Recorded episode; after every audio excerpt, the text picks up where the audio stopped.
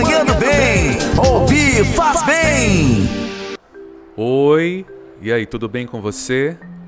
Nosso episódio do podcast Manhã do Bem desta semana tem uma mensagem especial de Natal. E essa mensagem é do livro Insight do professor Daniel Carvalho Luz e tem como título O Melhor Presente.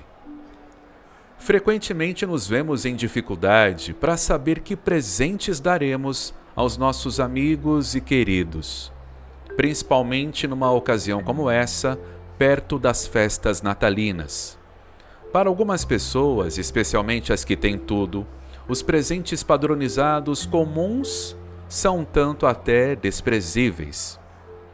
Mas não se preocupe, eu tenho uma sugestão. Pode não parecer caro nem original, mas creia, funciona sempre.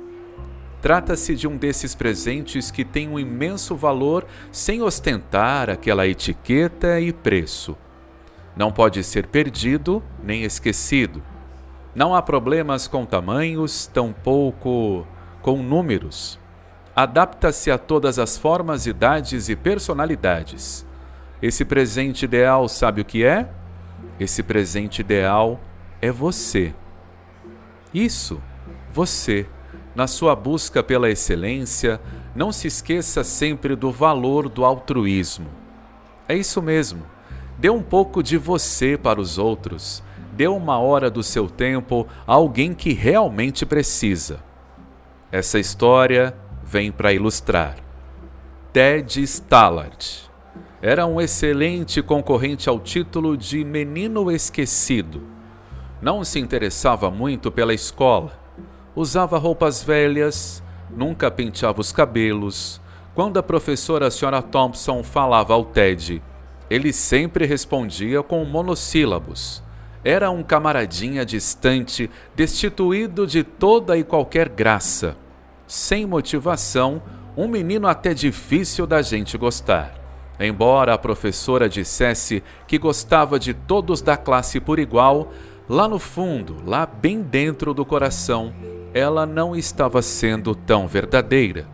Sempre que corrigia as provas do TED, sentia um certo prazer perverso em rabiscar um X, um X bem grande, ao lado das respostas erradas, e também, ao lascar um zero no topo da folha, fazia com certo gosto. Ela tinha a obrigação de conhecer melhor o Ted.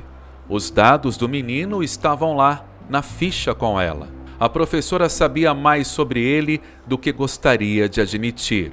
O currículo do garoto era o seguinte: primeira série.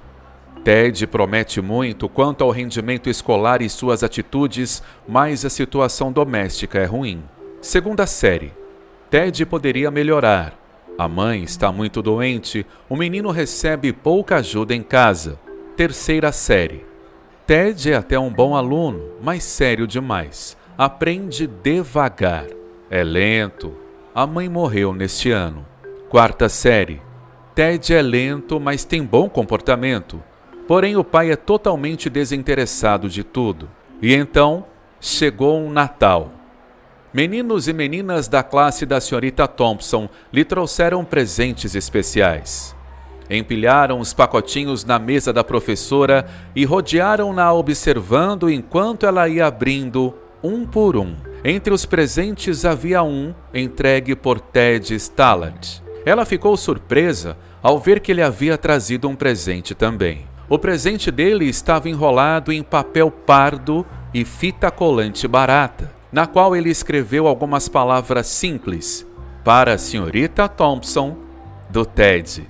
Quando ela abriu o pacote do Ted, caiu sobre a mesa um bracelete vistoso feito de pedras semelhantes a cristais, metade das quais já havia desaparecido, e também um frasco de perfume barato.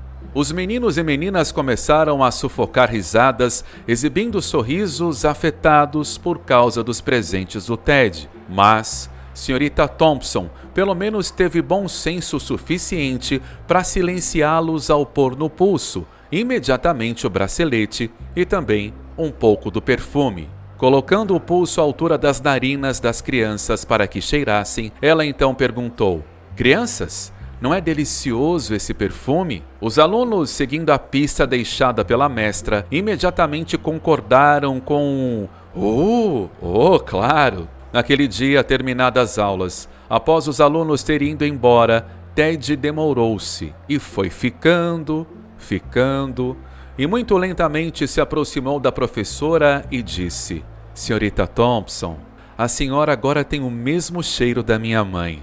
E o bracelete dela ficou lindo na senhora também. Olha, eu fiquei muito feliz porque a senhora gostou dos meus presentes. Muito obrigado. Pouco tempo depois, após a saída do Ted, senhorita Thompson não resistiu e chorou.